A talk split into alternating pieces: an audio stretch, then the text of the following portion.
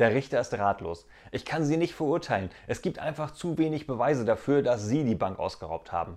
Der Angeklagte. Oh toll, dann kann ich das Geld also behalten?